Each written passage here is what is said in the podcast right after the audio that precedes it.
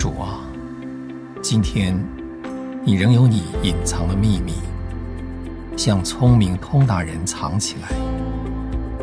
可是，我们不必怕他们，尽管在你面前接受我们所不了解的事情，忍耐等候，因为不久，你要指示我们在黑暗中的宝贝，隐秘中的荣耀。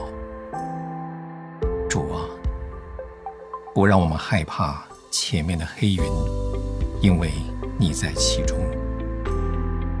经上说，有火炼的试验临到我们，不要以为奇怪，倒要欢喜，因为我们是和你一同受苦。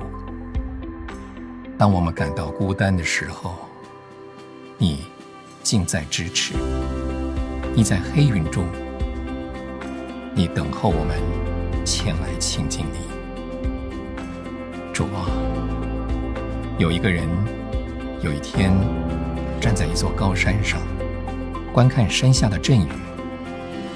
他看见一只老鹰冲出黑云，向上高飞，